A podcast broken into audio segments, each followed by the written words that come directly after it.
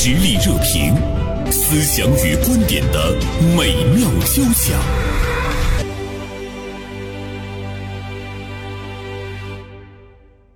最近呢，有两部电影挺热的，一个呢是大鹏主演的《年会不能停》，还有一部呢是冯小刚执导的《非诚勿扰三》。呃，不过现在呢，我们看到了一个票房的状况，截止到一月四号的晚上七点，《年会不能停》上映七天，票房达到了三点八四亿元。《非诚勿扰三》呢，上映六天，票房达到了六千四百四十七点三万元，好像差别还是蛮大的啊。呃，今天《大连晚报》名笔视线的执笔人王军辉呢，写了一篇评论性的文章，是不是算影评？他的这个题目是“呃，电影人最可贵的是看见”。中午好，军辉啊，中午好，袁生姐啊，特别喜欢你的题目中“看见”那个词，这是我们好像。都希望被看见，对 对对，就是希望被看见，然后同时也看见他人。军辉为了写这样的一篇文章，自己花钱去看了《年会不能停》和冯小刚的《非诚勿扰三》。哎呦，这个精神真的是特别打动我。有人给你报销这个，我本来呢，如果按照我个人的意愿，可能。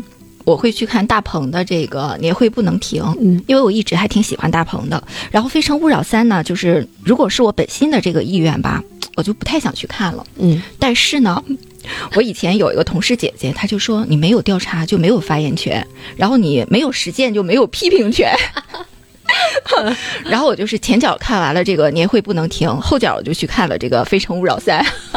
是同一天吗？同一天，一个下午。我天，怪不得那天军辉跟我说：“袁生姐，我周五要写什么什么的，我马上就要去看《非诚勿扰三》，马上我就要进入影院了。之后呢，我们再聊。”哎呦，当时真的是被他那个精神特打动啊！我想，那既然周五要聊，我也去看吧。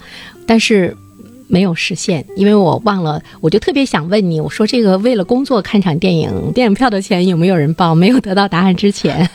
没有去，我比你格局小。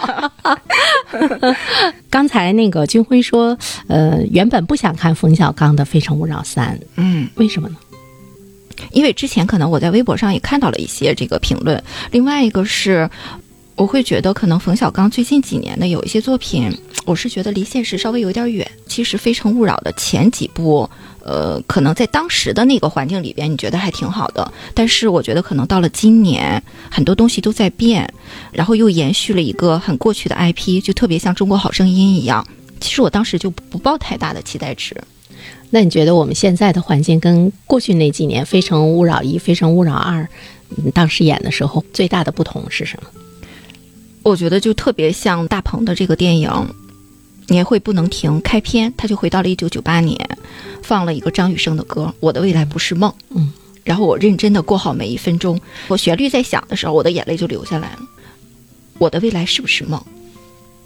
比如说，可能过去你会觉得好像我的未来是不是梦，有一种很确凿感。但是可能在今天的这个环境下，我觉得大家面对了各种各样的复杂，我的未来到底是不是梦呢？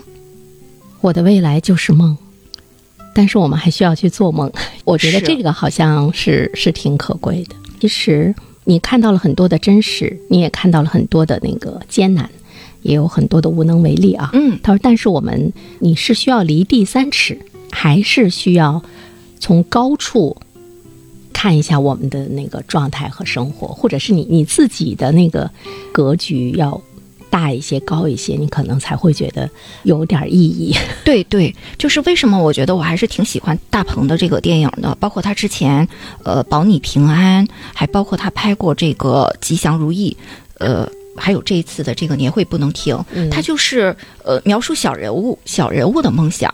这个小人物可能在现实当中他有很多的这个无奈，有他的卑微之处，但是他又对公正公平又充满了向往。对世界的美好又充满了向往，他相信，他相信，就是在他内心还有这样的一种相信，我就觉得挺难得的。这个电影他看到了人如蝼蚁，但是也美如神，人很渺小，但是也可以很伟大。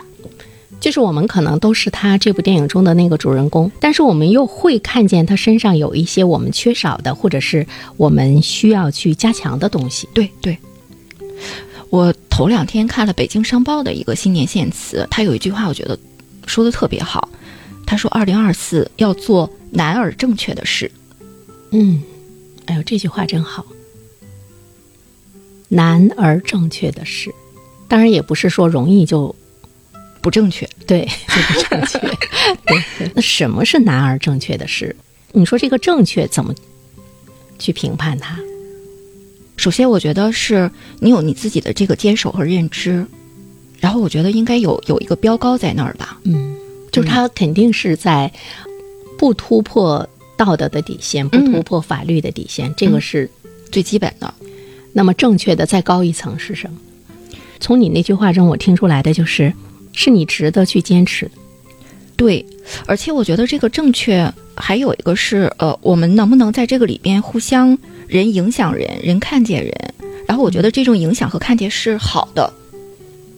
可能有些人会想说，呃，你们是记者，你们是主持人，你们是做传媒的，甚至有些人也在做自媒体，他觉得，呃，你们的声音、你们的观点、你们的文字、你们的图像是可以影响人。嗯，那作为一个普通人来讲，我怎么去影响别人？你看哈，我有的时候就是经常逛菜市场，嗯，然后从菜市场就是西头逛到东头，看到了各种的小摊贩。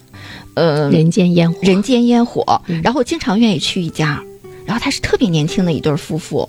你在去他家的时候，永远是和声和气，你从来不会因为别人在那儿挑拣，然后他呵斥你啊，或者说跟你有沟通的一个不愉快。然后你看到了那样的一个，就是又勤恳，然后又扎实。我觉得那本身就是一种无形的力量。我们普通人。其实你给别人也有影响，嗯，呃，近到家人，嗯，远到陌路人，对对，呃，这种影响呢是来自于你的状态，嗯，比如说你是乐观的，你是善良的，你是积极向上的，你自然就会呢影响到别人。什么样的一个人能影响别人？我就想到了那个，嗯，呃，发光体，影响吗？是不是也是一种照亮？对对，那么只有你，你自身有光源。你发光，你才可能照亮别人，是不是？首先，无论你面临着什么样的艰难，可能二零二四年它依然还会很艰难。会不会进入到那个魔咒？每一年的今年都是未来最好的一年啊！那在这样的一个难的状态之下，我们怎么样去做到那个正确？你在菜市场遇到的那对夫妻，他们就是很正确的，至少他们开心。他们和善，然后我菜的品相也好，呃，他就是会吸引好多人在这儿。我们每个人可能都会在他身上啊，可能我们做生意应该是这样去做的，带人要这样去带的。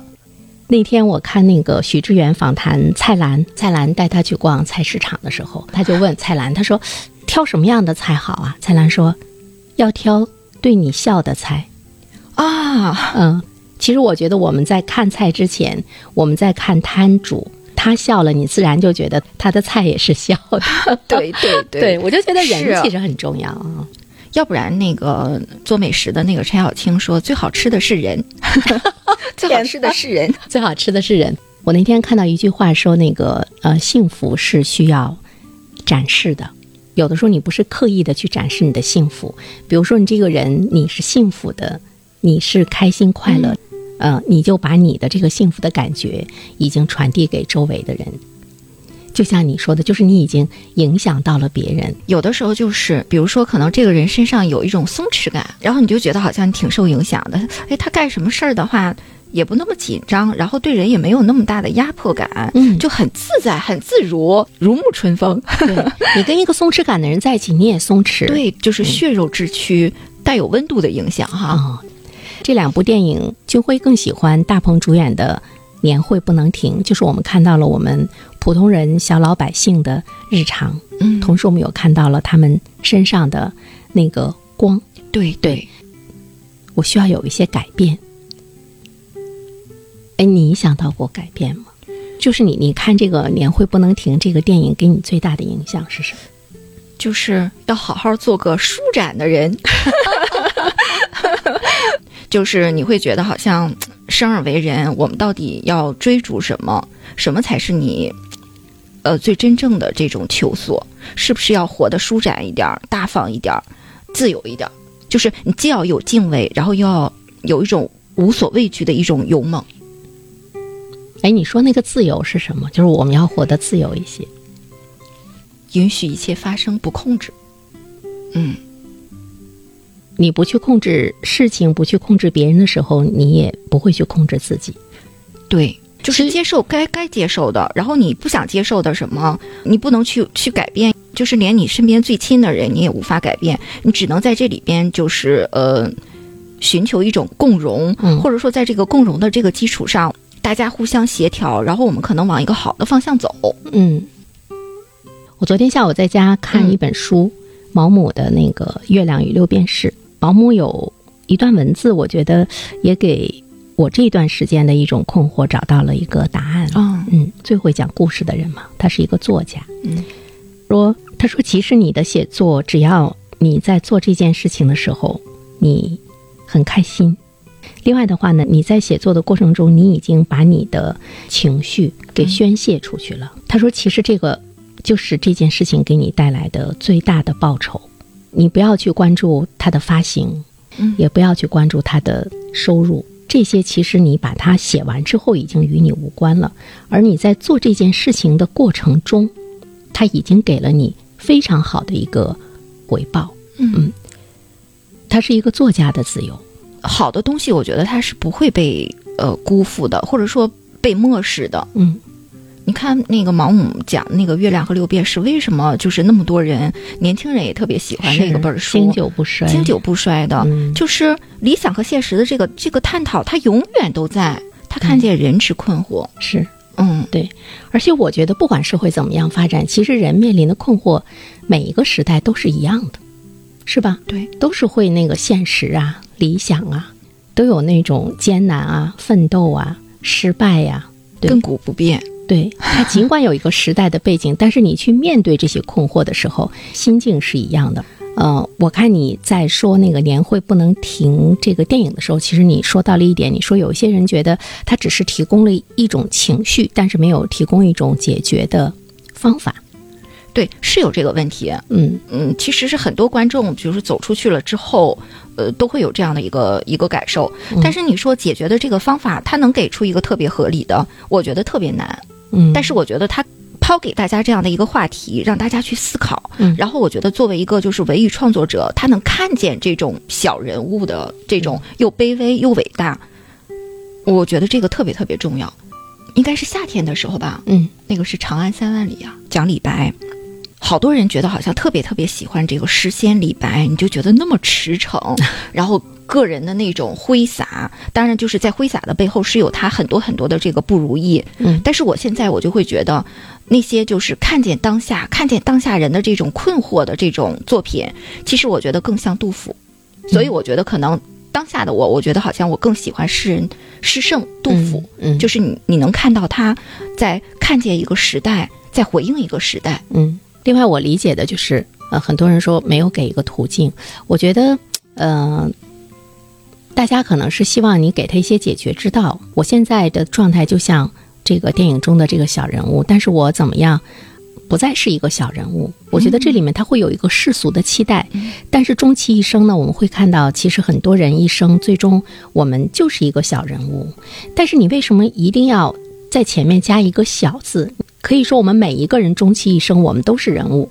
嗯，对，对你都是你都是独特的你。对，另外一点的话呢，其实我在想，嗯，每一个人遇到的问题，好像在时代的背景下都是一样的，你会把它理解成一个时代的问题。嗯其实就像那句话说，幸福的家庭是一样的，不幸的家庭各不相同。每一个人遇到的那个困难，其实都有你个性的东西在里面，只有你自己的解决之道。因为这个解决之道一定要跟你的经历、你的情绪、你的思维方式、你的灵性、你的领悟力要紧密的结合在一起。最主要的就是你多少想要去改变自己的勇敢。倒是觉得这部电影它当然不能给你一个解决的途径，嗯嗯哎，你这样分析有道理，嗯，就是千人千面。这样我们来听一段片花广告之后呢，我特别想跟军辉来聊一聊，他为什么不喜欢《非诚勿扰三》。我有个同事说，他不喜欢看中年人谈恋爱，他觉得都那么老了还谈来谈去的。是吗？社会热点，传媒观察，穿透共识，寻找价值，实力热评，谈笑间，共论天下事。啊，今天呢，我们来聊一聊最近比较。热映的两部电影啊，一个呢是大鹏主演的《年会不能停》，另外一个是冯小刚执导的《非诚勿扰三》。但是呢，呃，截止到一月四号的时候呢，我们注意到呢，他们的票房差距呢还是比较大的哈。《年会不能停》上映七天，票房达到了三点八四亿元；《非诚勿扰三》上映六天，票房是六千四百四十七点三万元。呃，市场呢似乎呢是对《非诚勿扰三》用脚来投票啊。呃，军辉，你看《非诚勿扰三》。你觉得不好看，故事呀，或者是镜头啊，这些都没有问题。但是我就是觉得它好像没有特别打动我和击中我。嗯，也可以，但是就是没有击中我，没有打动我。另外一个是，好多人会觉得里边讲到这个人工智能，觉得挺新颖的这个智能人儿。嗯，但是我正好最近一段时间，我有一个同事推荐我看英国的一个剧叫《黑镜》，它是从一五还是一六年的时候就开始拍，现在已经拍到第。第六七季了吧？呃，一五一六年的时候，他就开始探讨这种人工智能，呃，AI 的这种影响。其中有几集的人物设置就是非常非常像，所以我觉得我我在这个《飞城》里边，我是看到了一种似曾相识，我并不觉得它怎么新鲜。嗯，然后至于这个爱情部分吧，好像它不是我关注的第一要义。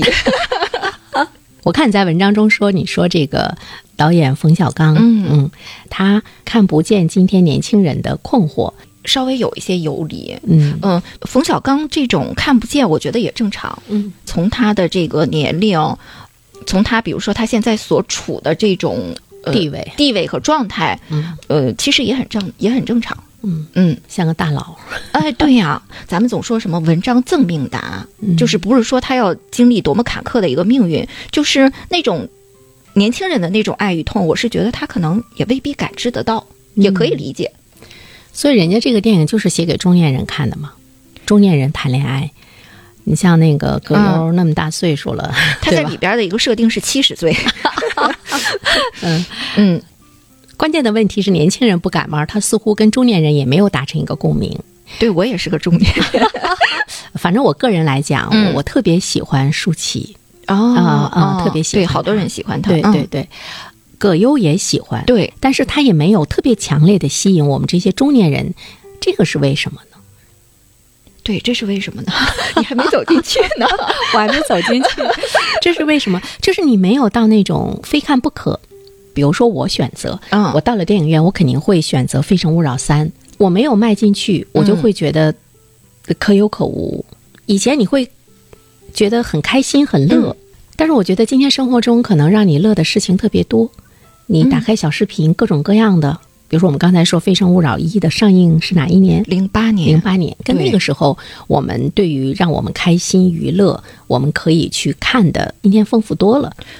零八年的时候，我们的手机好像还没完全的智能化吧？另外一方面的话呢，从一个中年人的角度上来讲，我就想起我的那个同事跟我说，嗯，他说我拒绝看《非诚勿扰三》，说我不愿意看中年人在一起谈恋爱，我总觉得格格不入。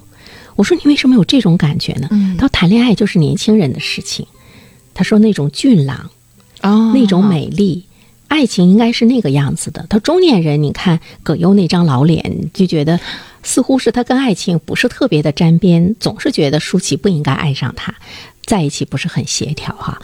我说那老年人谈恋爱，你你更不能接受了。他说老都老了还谈什么恋爱？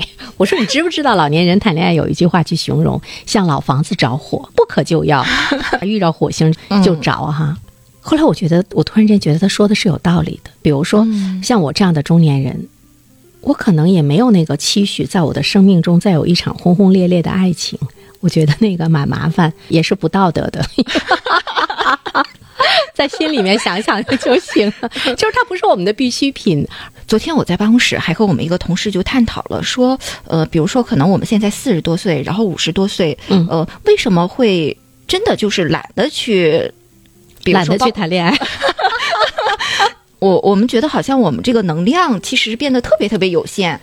对你说的特别对，对，我觉得人中年之后你会感觉你体力不支，就是当你觉得能量有限、时间又那么珍贵的时候，嗯你觉得好像你想把这些东西用在你想用的地方，是。就是你会变得特别真实。这个东西而且哪个中年人在感情中他没有经历过挫折？其实经历过之后，你已经心存一份惬意，胆怯的怯。然后你就觉得有一点儿耗神，太累人了。而且你觉不觉得，就是人嗯到中年之后，你仿佛会觉得你更加看到的是生活的一个本质，而不是那个外在。是，对，包括感情也是。中年之后，你再看感情的时候，你要想到说，滋养，跟一个人在一起，无论你多么爱他，但是他让你消耗，嗯，让你不开心，让你提心吊胆，让你想东想西的时候，嗯，其实这个就是你身上的一一个肿瘤，不管他是谁，他就是刘德华，你也得给他咔一刀砍切掉。切掉，嗯。因为他消耗你。你在一段情感关系里边，你都变得那么那么糟糕，嗯。你并没有因为这个关系像你说的获得滋养变好的时候，嗯，是应该那样的，就是应该切断和斩掉。对，所以我觉得人生吧，不管你在年轻的时候、中年的时候，你都在养自己。嗯，这个养不是那种，呃，一天三顿饭，嗯对吧？